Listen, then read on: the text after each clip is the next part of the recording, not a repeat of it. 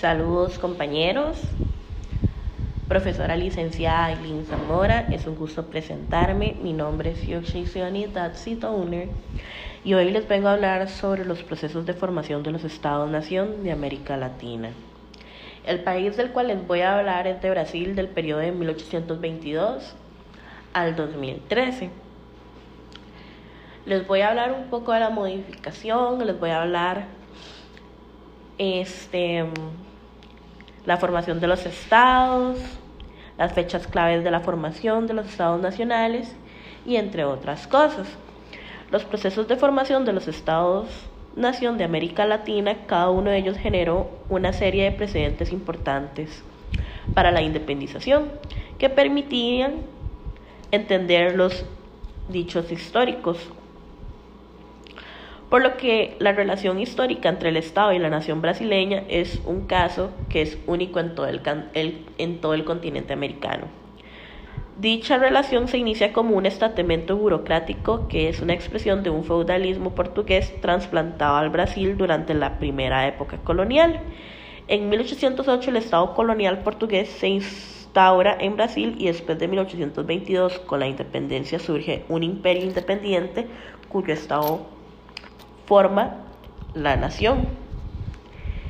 Esta situación continúa en la República hasta la Revolución de 1930, cuyo levantamiento popular impulsa la formación de un nuevo Estado como respuesta nacional ante la crisis económica internacional. Posterior a estas acciones involucra el tema del régimen militar de 1964, el cual fortalece el Estado en deterioramiento de la democracia. Y en 1985, cuando los civiles retoman el poder y democratizan el país, se equilibra la relación entre el Estado y la nación. Y es aquí donde surge la siguiente pregunta. Es de suma importancia conocer el proceso de formación de los Estados-Nación de América Latina y los hechos que conllevan. Bueno, las respuestas de esa pregunta se las voy a dejar con toda esta explicación que les voy a hacer. La formación de los estados nacionales en América Latina.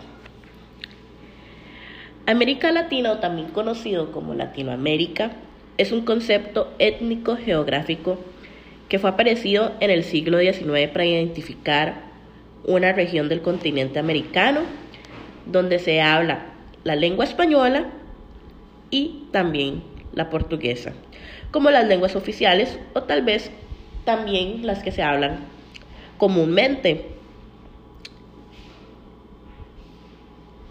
También incluye los territorios o países de, la habla francesa y la delimitación de la región es muy variable, pero en todos los casos agrupa Argentina, Bolivia, Brasil, Chile, Colombia, Costa Rica, Cuba, Ecuador, el Salvador, Guatemala, Haití, Honduras, México, Nicaragua, Panamá, Paraguay, Perú, República Dominicana, Uruguay y Venezuela. Se debate la inclusión de Belice, la región francófona de Canadá, los estados y posesiones hispanohablantes de Estados Unidos, en especial Puerto Rico, y algunas islas vírgenes de los Estados Unidos y las posesiones francesas en América Latina. En América, Guadalupe, Guayana Francesa, Martinica, Santo, San Bartolomé y San Martín. Al inicio de la independencia de América Latina, las causas que llevaron a América Latina a su independencia y a crear estados nacionales independientes fueron tanto externas como internas. Desde la historia desde la historia donde se relacionan las cosas más importantes.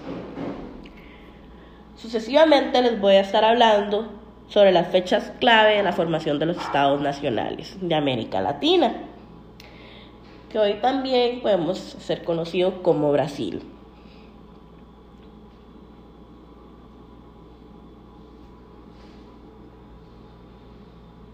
Las fechas claves de la formación de los estados nacionales de América Latina quiere decir que el Brasil de hoy es el resultado de un largo proceso histórico que se inició a partir de su descubrimiento por los portugueses en 1500 y que tres siglos después de su colonización rompe la independencia, rompe la dependencia económica colonial cuando el rey Joao VI, huyendo de Napoleón Bonaparte, llegando al puerto de Bahía en 1808, decreta el libre comercio y se traslada a Río de Janeiro, donde establece la sede de la corona portuguesa. Anteriormente, en esa misma capital imperial, su hijo Pedro I se, autoproclama ser denominado emperador del, Brasil independiente en 1822. Dos siglos, dos siglos después, la presente generación de brasileños vive cambios rápidos y trascendentales que mudan la potencialidad total del país, creando el mejoramiento de las condiciones de vida de la sociedad. Así el pueblo brasileño experimenta durante las últimas dos décadas una alteración de sus perspectivas del tiempo mediante la aceleración del proceso evolutivo nacional, el cual tiene un avance sin precedentes que transforma la realidad existente y crea un nuevo proceso de desarrollo histórico superando las tendencias negativas del pasado nacional una nueva dinámica que está siendo viable de la, de la concreación de la remota aspiración de considerar al Brasil el país del futuro.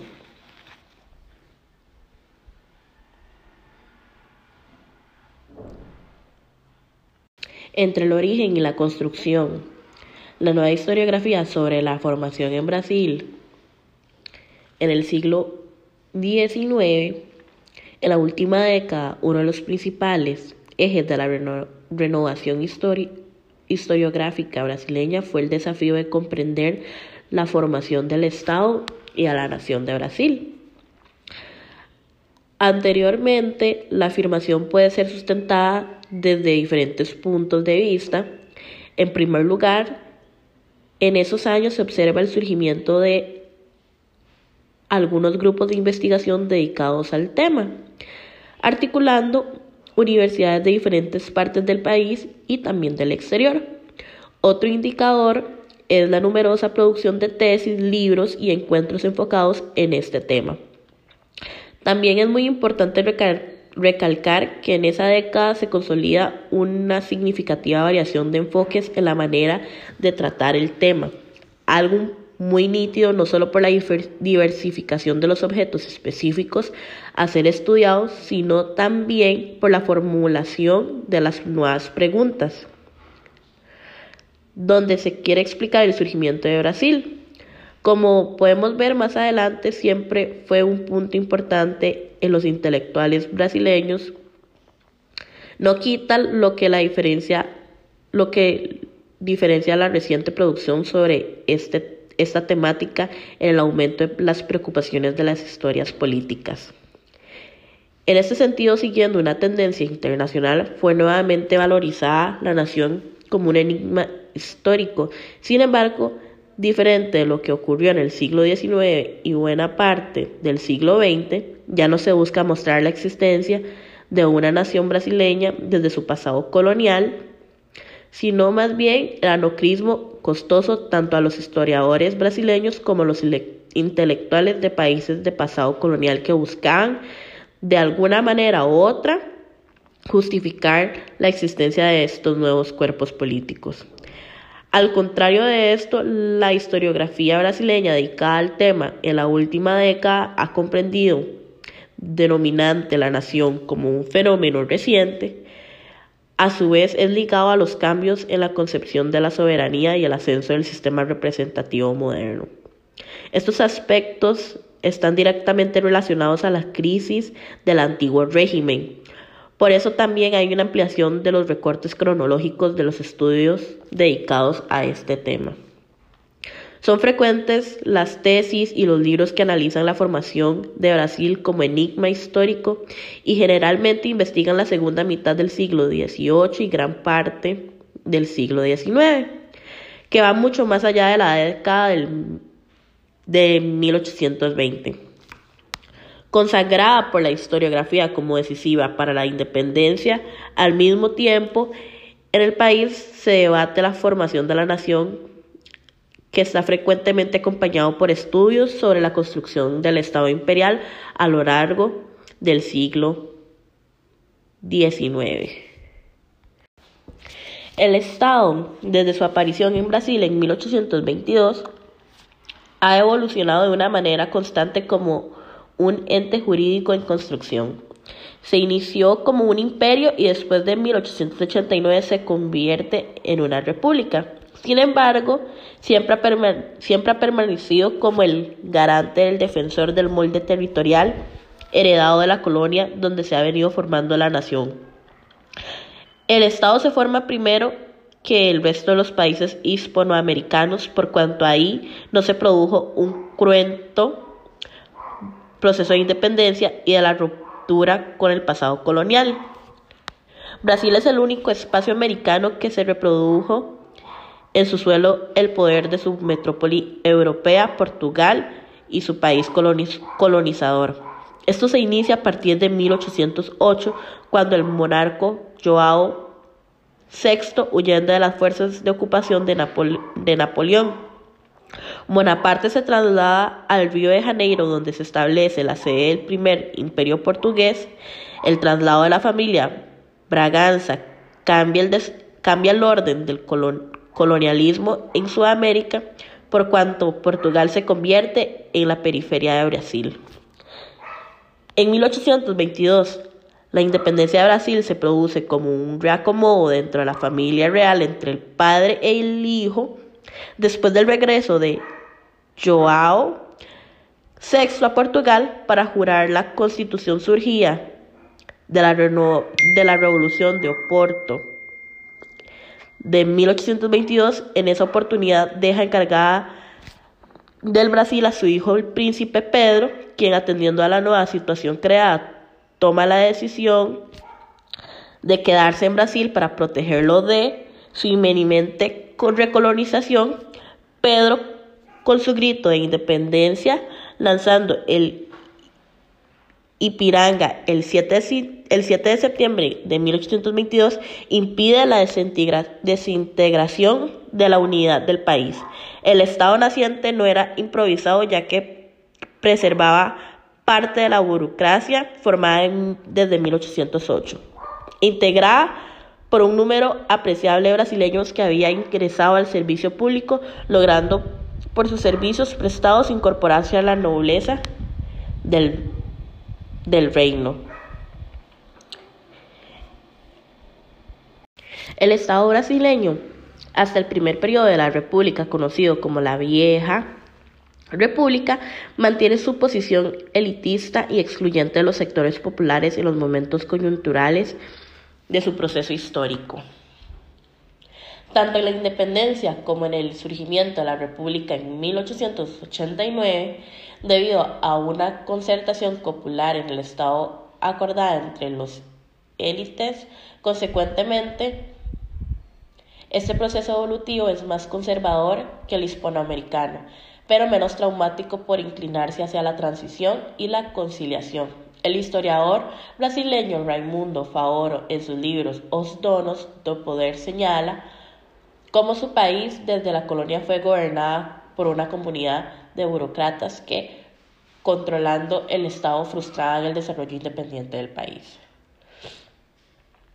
Esta tendencia se rompe en 1930 cuando se produce la primera gran revolución brasileña y en esa oportunidad la situación económica del país coincide con la gran crisis del capitalismo internacional en 1929, iniciada con el crack de la bolsa durante la vieja república. En 1930 se termina con el sistema federal controlando por los estados de Sao Paulo y Minas Gerais mediante el pacto de gobernadores firmado por sus oligarquías. Se domina el escenario nacional desde octubre de 1930 hasta agosto de 1954, cuando toma la trágica decisión de suicidarse para contrarrestar un golpe de Estado en su contra. Durante 20 años, Vargas se convirtió en el gran impulsor y a la primera y a, la y a la vez primer articulador del nuevo frente socioeconómico del Brasil contemporáneo. La nueva realidad impulsada por Vargas adoptó prácticas populistas que cambiaron el rumbo del país rural agroexportador, del café a uno urbano, y en vías de industrialización después de la muerte de Vargas, el clamor popular detiene las intenciones golpistas a la reacción conservadora y el país continúa transitando por la senda del populismo actuando en los marcos de la Constitución Democrática Liberal de 1946. Al terminar la Segunda Guerra Mundial en 1946 se crean constitucionalmente los Estados Unidos de Brasil, abriendo el Estado a las prácticas populistas liberales democráticas, pero altamente influenciando por el, contexto de la Guerra Fría, cuyo desenlace termina, termina de manera abrupta con un golpe de Estado en 1964. Entre 1954 y 1964 Brasil sigue acumulando grandes antagonismos producto de los enfrentamientos entre los actores nacionalistas y los calificados de entreguistas que ahorgaban por un entendimiento con el capital extranjero. En esta década se lograron momentos de grandes realizaciones como el que se produce durante el gobierno del presidente Juscelino Kubitschek, cuyo lema fue los 50 años en 5. En 1961 se produjo la renuncia súbita de Janio Cuadros a la presidencia de la República. En 1964, el golpe militar de 1964 contra el presidente Joao Goulart, que termina con la tradición del ejército heredada de la época del imperio de ejercer el poder moderador para mantener el equilibrio de una sociedad de valores políticos. En 1973, la alineación automática con los Estados Unidos y en Suramérica puso en práctica una política de fronteras ideológicas anticomunistas y en 1974 los gobiernos militares asumen un, un pragmatismo responsable y ecuménico. El tránsito de la dictadura militar a los gobiernos civiles democráticos durante la década de 80 años se produce dentro de un contexto de distensión o también llamado apertura política. En 1985, cuando terminaba el gobierno del general Joao Figueiredo, que fue de 1979 a 1985, fue movido por la presión popular convocada a elecciones indirectas a las cuales gana el candidato del partido de oposición PMDB, Tancredo Neves, pero debido a la muerte de este, asume el cargo el vicepresidente José Sarney. El inicio de los primeros gobiernos civiles no fue una tarea fácil por cuanto el país se encontraba desfasado de los rápidos cambios del orden internacional en los umbrales de la globalización sino más bien en ese sentido, mientras se derrumbaba la aspiración de los militares de convertir Brasil en una potencia mundial nuclear y los civiles no lograban articular un proyecto nacional de reemplazo, el país se ve severamente impactado por la deuda internacional, la inflación y la falta de consenso político. Con el advenimiento de la República de Brasil el 15 de noviembre de 1899, los militares complotados contra el emperador Pedro II establecen una nueva bandera nacional cuya divisa era orden y progreso. A principios de la década de 1990 el país seguía a la deriva y la incertidumbre alcanza un momento climático del, climático el mes de octubre de 1992 cuando se produce el impeachment del presidente Fernando Collor de Mello, que lo separa del cargo y determina la subida a la primera magistratura nacional del, vicepresidente Itamar Franco. En el campo socialdemócrata se, se descata la figura del sociólogo Fernando Enrique Cardoso y en el segundo el dirigente sindical Ignacio Lula da Silva. En las elecciones de 1994 sale elegido Cardoso como presidente y permanece en dos periodos en el cargo hasta el año del 2002. En esta posición contribuye a la conformación de un saludable centro político que le permite a Brasil la estabilidad necesaria para entrar con un buen pie en el nuevo milenio. Precisamente la posición nacionalista y el centrismo político, político son las condiciones sociopolíticas que permiten posteriormente el ascenso del Estado lulista a partir del año 2002. En pocos años se logra así formar un complejo entrando de intereses binacionales mediante los cuales exportaciones brasileñas saltan de 536 millones de dólares en 1999 a 6 billones en 2012, creando una relación asimétrica en lo económico a favor de Brasil. A partir del 2003, cuando Lula llega a la presidencia de Brasil, se establece una fraterna relación con el presidente Chávez, la cual se traduce con, en un rápido proceso de profundización de las relaciones bilaterales, pasando estos al grado de estratégicas en el año 2005.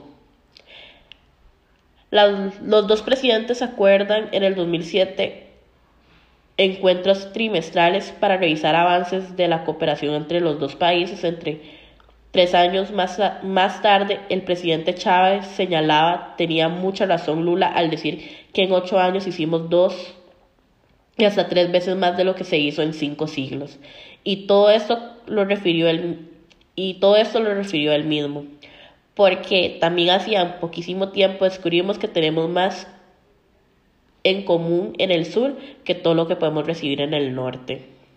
Según la investigadora brasileña Verena Hittner, Lula durante sus dos periodos de gobierno entre 2003 y 2010 realizó 267 visitas internacionales a otros países, desarrollando relaciones presidenciales directas sin precedentes en Brasil, un país que se ofuna de tener una cancillería de prestigio por Itmari, Itmarati de estos encuentros. Trece fueron en Venezuela para reuniones bilaterales, a los cuales se le suman otras reuniones multilaterales que se realizaron en Venezuela. Por su parte, Chávez visitó el Brasil en 20 oportunidades, eh, oportunidades, siendo el mandatario sudamericano que más veces fue invitado a ese país durante el periodo. Con esto se recalca que Brasil en su economía tuvo un auge bastante bueno en los últimos años, sin embargo, los cambios que se han venido generando en la actualidad han sido muchos.